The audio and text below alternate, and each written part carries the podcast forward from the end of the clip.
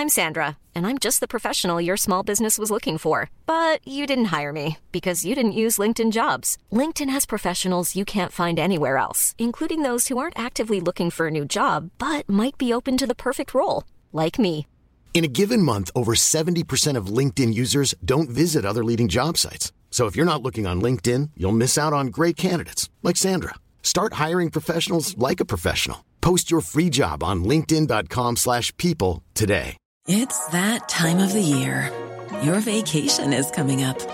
You can already hear the beach waves, feel the warm breeze, relax and think about work. You really, really want it all to work out while you're away. Monday.com gives you and the team that peace of mind. When all work is on one platform and everyone's in sync, things just flow wherever you are. Tap the banner to go to Monday.com.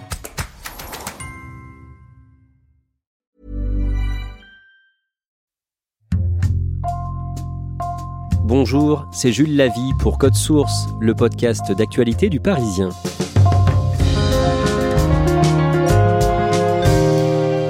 Depuis son déclenchement le 24 février, la guerre en Ukraine a fait des dizaines de milliers de morts. Entre 15 000 et 20 000 soldats russes ont été tués d'après des sources militaires occidentales.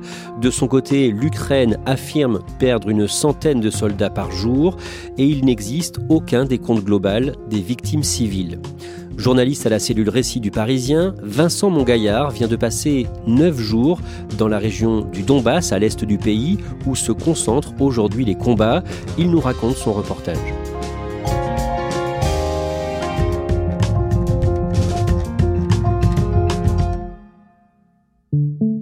Vincent Mongaillard, le vendredi 10 juin, le Parisien consacre sa une et son dossier du jour à la guerre en Ukraine.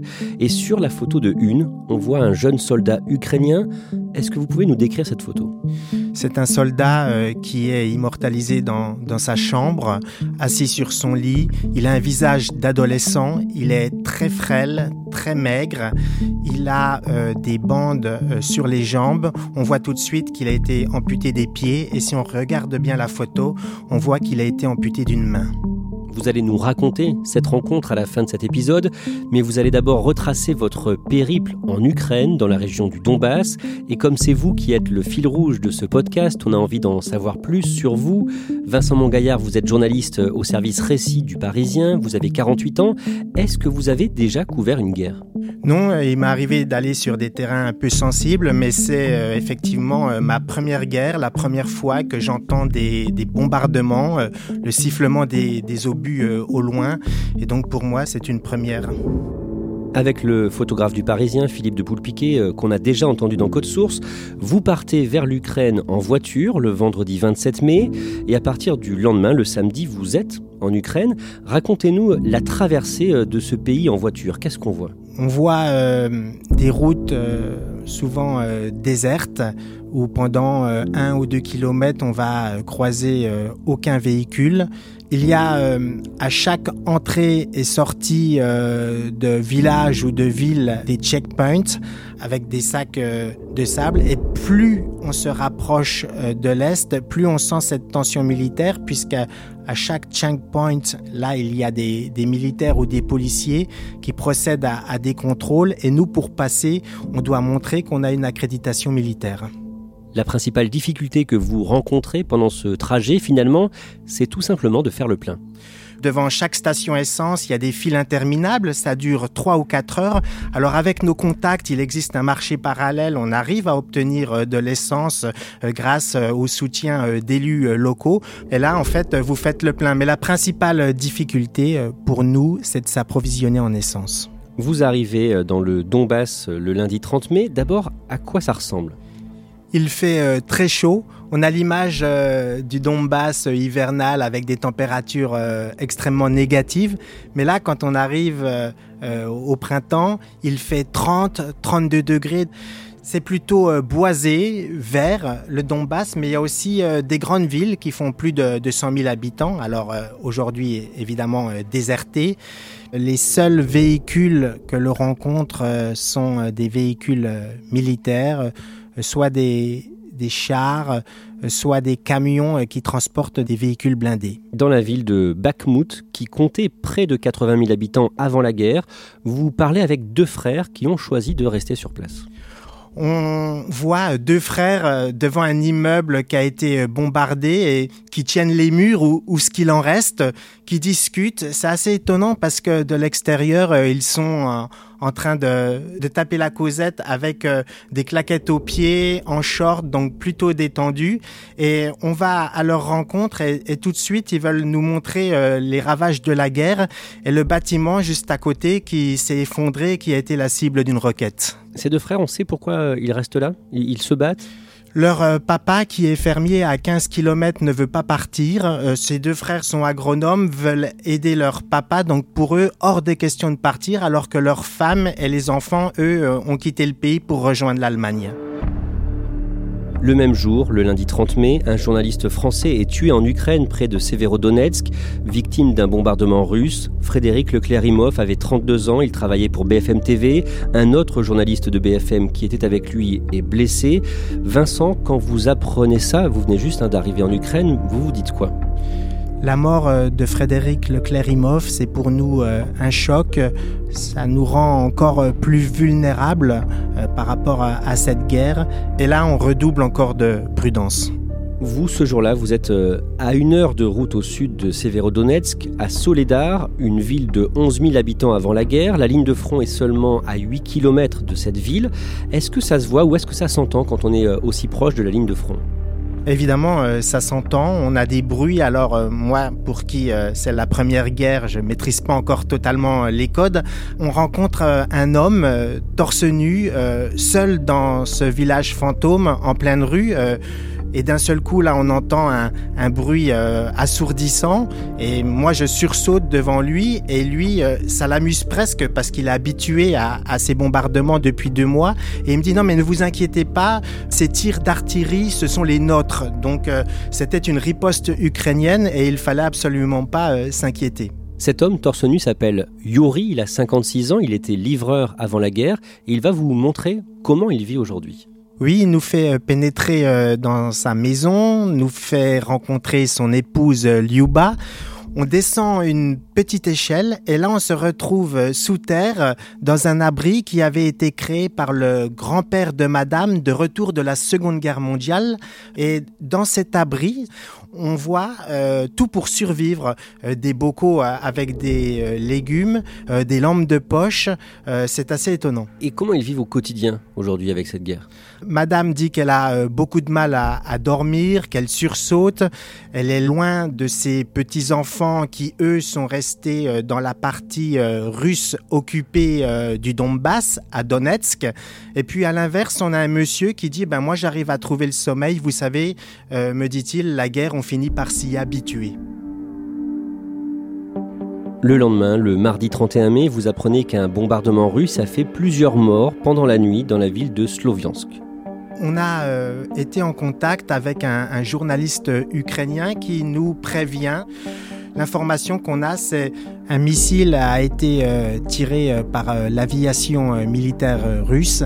Et quand on arrive sur place, on voit un cratère devant un, immeuble et c'est le cratère euh, qui a été euh, provoqué par euh, ce missile qui lui-même a provoqué des éclats qui ont dévasté l'immeuble en face de nous. Vous apprenez que le bombardement a fait trois morts et six blessés et les habitants vous laissent entrer dans l'immeuble pour constater les dégâts. Vous découvrez l'appartement de l'une des victimes. On entre dans l'appartement au premier étage. Et là, on voit une sorte de, de capharnaüm avec euh, une vitre et une fenêtre totalement euh, déchiquetée, des armoires qui sont euh, tombées à terre et à même le sol, on voit une énorme mare de sang et on sait que cette dame a été victime des éclats de roquettes et donc est décédée. Ses proches vous racontent son histoire. Cette femme s'appelait Ina, elle était retraitée, ancienne institutrice, elle était veuve et elle avait 78 ans. Comment ses amis la décrivent? C'était une personne euh, qui vivait euh, très simplement, qui n'aimait pas la guerre, qui n'aimait pas les politiciens. Elle parlait très très peu du conflit. Elle n'avait absolument pas envie de, partir de chez elle, d'abord parce qu'elle n'en avait pas euh, les moyens, mais elle savait qu'en restant, elle pouvait être euh, la cible des Russes. Qu'est-ce qu'elle faisait au moment du bombardement en pleine nuit? Elle se trouvait devant son poste de télévision à une heure très tardive puisqu'il est environ 2 euh, heures du matin. Elle n'arrivait pas à trouver le sommeil, apeurée par les bombardements. Vincent Mongaillard, le lendemain, toujours dans la même région, vous rencontrez deux soldats ukrainiens à côté de leur blindé. Ils s'appellent Milan et Alexander. Décrivez-nous cette rencontre. On est euh, pas très loin de Severodonetsk, à quelques dizaines de kilomètres. On longe euh, un bois et d'un seul coup, on aperçoit camouflé dans le bois, euh, sous des feuilles généreuses, un véhicule blindé et euh, devant deux hommes avec un sac de couchage, un jerrycan de jus de pomme qui attendent en fait euh, de rejoindre leurs camarades qui sont sur le front. Ils nous disent qu'ils sont convaincus euh, qu'ils vont gagner. J'ai le souvenir de Milan qui nous raconte que euh, les Russes, euh, même avec leurs compatriotes euh, tués sur le front, ils les abandonnent comme des lâches.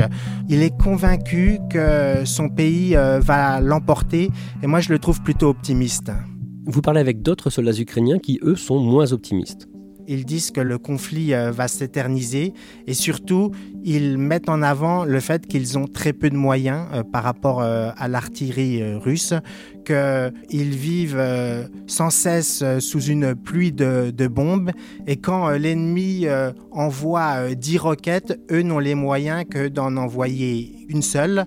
Donc il y a cet appel sans cesse au secours, appel aussi aux Occidentaux pour avoir davantage de moyens militaires. Ce manque de moyens des soldats ukrainiens, ça se voit concrètement quand on est dans le Donbass? Alors, euh, on a euh, un Ukrainien qui nous avait alerté sur le fait que euh, les forces ukrainiennes n'avaient pas forcément toujours la, tenue militaire, notamment les, jeunes appelés. Et à un moment, on croise une unité avec six chars et des militaires qui faisaient une pause. Et effectivement, pour l'un d'entre eux, il avait de, de simples baskets aux pieds, ce qui est quand même très étonnant. Le vendredi 3 juin marque un triste anniversaire. Cela fait 100 jours que l'invasion russe a débuté en Ukraine et le président ukrainien Volodymyr Zelensky se veut optimiste dans une nouvelle vidéo sur Instagram. Les forces armées de l'Ukraine sont ici. Et le plus important, le peuple, les représentants de l'État sont ici, défendant l'Ukraine depuis déjà 100 jours. La victoire sera la nôtre. Gloire à l'Ukraine. Le même jour, toujours dans cette région du Donbass, dans le village de Siversk, Vincent Mongaillard, vous assistez à une distribution d'aide alimentaire. Il y a à peu près une vingtaine de personnes et immédiatement, on sent qu'il y a un peu de tension euh, lorsque l'on arrive, puisque euh, les habitants euh, nous prennent à partie et ont un message à nous faire passer. C'est-à-dire? Il demande un cessez-le-feu immédiat. Alors on est dans une zone sous bombardement avec des victimes. Ça peut évidemment se comprendre par rapport à d'autres parties de l'Ukraine qui ne sont pas visées par les bombes. Ils veulent la paix, ils en ont ras-le-bol. Et surtout, c'est la première fois que j'entends des critiques vis-à-vis -vis de leur armée ukrainienne. Ils nous raconte que les Ukrainiens viennent se servir dans les garages en, voiture, en réquisitionnant euh, des voitures. Euh, cela est possible en temps de guerre, mais il faut respecter un certain protocole. Et là, on a carrément un monsieur qui accuse l'armée ukrainienne de voler en fait directement les voitures dans les garages sans respecter euh, le protocole. Vincent Mongaillard, le dimanche, le 5 juin, est un jour important pour l'Ukraine. Le pays joue sa qualification pour le prochain mondial de football au Qatar cet hiver. Match disputé au Pays de Galles, à Cardiff, contre les Gallois. Vous, à ce moment-là, vous avez quitté la région où il y a le plus de combats, le Donbass. Où est-ce que vous allez suivre ce match de foot? Nous sommes de retour à l'ouest de l'Ukraine, à Lviv, à 70 km de la frontière polonaise. Et nous avons trouvé un pub très étonnant qui s'appelle le Cantona Pub, qui est un bar euh, à la gloire d'Eric The King, Eric Cantona, la star de Manchester United pour ce match qualificatif pour euh, la Coupe du Monde, il y a environ 80 euh, Ukrainiens euh, qui sont rassemblés et on sent tout de suite une énorme ferveur lors du, de l'hymne national de l'Ukraine. L'assistance se lève, met la main sur le cœur et chante avec une très très grande émotion. Et finalement, l'Ukraine perd 1 à 0 et rate sa qualification pour le mondial. Vincent Mongaillard, le lendemain, toujours à Lviv, vous vous rendez dans un hôpital où sont soignés des soldats grièvement blessés, et c'est là que vous rencontrez le jeune soldat dont on parlait au début de cet épisode. Quelle est son histoire? Il s'appelle euh, Danil, il a 19 ans, ses parents sont divorcés, sa maman est institutrice et le soir euh, couturière. Il a grandi à 140 km euh, de Kiev, euh, dans une ville qui s'appelle Jitomir.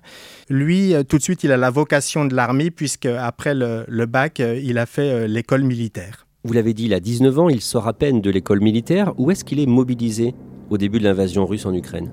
Il est mobilisé euh, au nord euh, de Kiev euh, vers une ville qui deviendra tristement célèbre qui s'appelle Boutcha puisqu'elle a été le théâtre de massacres commis par les, les forces russes. Il est dans une unité d'infanterie et le 7 mars, il tombe dans une embuscade tendue par les Russes. Il est également blessé mais il doit se terrer puisque le village est encerclé euh, par les Russes et pendant 48 heures, il va être dans un froid euh, avec des températures négatives la nuit, ce qui va lui provoquer aux extrémités, aux pieds comme aux doigts, des engelures. Que se passe-t-il ensuite pour lui? Il est euh, arrêté par les Russes qui vont le faire prisonnier pendant 46 jours. Qu'est-ce qu'il raconte de sa détention? Il va être euh, trimballé euh, d'un hôpital à l'autre pour être soigné, notamment amputé d'une main par euh, les soignants russes. Il raconte qu'il est humilié parfois. On lui dit que les Ukrainiens, son peuple, son armée vont l'abandonner, qu'ils l'ont oublié. Lui dit parfois qu'il trouve de l'humanité chez ses geôliers notamment de la part d'un médecin qui a été, dit-il, gentil avec lui en lui offrant du saucisson. Mais globalement, ce qu'il a sauvé, il nous le répétera à plusieurs reprises, c'est d'être euh, presque mort. Il était trop faible pour parler et c'est ce qu'il a sans doute sauvé. Et il est libéré au bout de 46 jours, échangé avec des prisonniers russes. Que se passe-t-il ensuite pour lui? La première chose euh, qu'il va faire, euh, c'est euh, d'appeler sa mère. Et là, il nous raconte que lorsque sa mère a entendu sa voix, elle est tombée dans les pommes. Sa mère n'a jamais perdu espoir qu'il soit vivant, mais elle pensait aussi qu'il pouvait avoir été tué au combat. Et donc, ça a été une énorme surprise d'entendre son fils au téléphone. Et quel est son état de santé à ce moment-là? Les Russes ne lui ont pas amputé euh, les deux pieds euh, qui pourrissaient, qui avaient été victimes d'engelures liées euh, au grand froid. Donc, dans l'hôpital ukrainien, il va être amputé des, deux pieds ce qui est pour lui un, un, traumatisme. Mais ce garçon, c'est ce qui m'a beaucoup étonné, fait preuve d'une grande résilience. Il dit que ça va, qu'il n'a pas besoin de, d'antidépresseurs, qu'il va s'en sortir. Il se projette même dans l'avenir puisqu'il a envie de devenir psychologue. Vincent Mongaillard, on le disait au début de cet épisode de Code Source, c'est la première fois que vous couvrez une guerre. Après ces neuf jours de reportage en Ukraine et donc surtout dans le Donbass, qu'est-ce que vous vous dites le lundi 6 juin quand vous rentrez chez vous, à la maison, en région parisienne? Moi, je les, je les trouve euh, extrêmement euh, courageux. Je sens une force au, sein de la population. C'est vraiment cette envie de, gagner. Ce qui m'a marqué aussi, c'est euh, une sorte de fracture dans le pays. D'un côté, euh, l'Est du Donbass, qui est euh, la cible quotidienne des, bombardements, et puis l'Ouest, où la vie semble avoir repris ses droits, même si la population sait bien que elle peut toujours euh, être euh, la cible d'un bombardement, ce qui arrive hein, euh, parfois ces, dernières semaines. Mais on voit des gens dans la rue, on voit des gens dans les bars. Donc c'est aussi cette vision de, l'Ukraine aux, deux visages, une Ukraine en guerre et puis une Ukraine qui continue de vivre.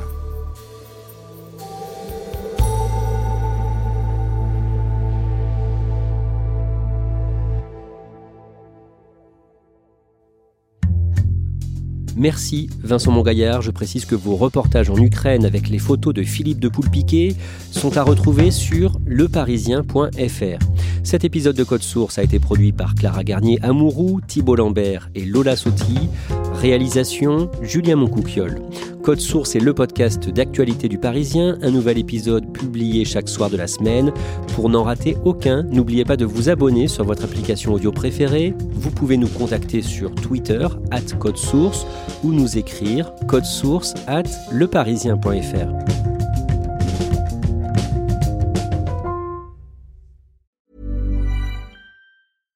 Hey, it's Paige DeSorbo from Giggly Squad. High quality fashion without the price tag. Say hello to Quince. I'm snagging high-end essentials like cozy cashmere sweaters, sleek leather jackets, fine jewelry, and so much more. With Quince being 50 to 80% less than similar brands and they partner with factories that prioritize safe ethical and responsible manufacturing i love that luxury quality within reach. Go to quince.com slash style to get free shipping and 365 day returns on your next order. quince.com slash style. Catch those springtime vibes all over arizona. Break out of the winter blues by hitting the water at one of our lake and river parks. Take a hike among the wildflowers. Just make sure to stay on the trails and leave the flowers for the bees. Discover Arizona's best kept secret and visit azstateparks.com slash amazing to start your springtime adventure.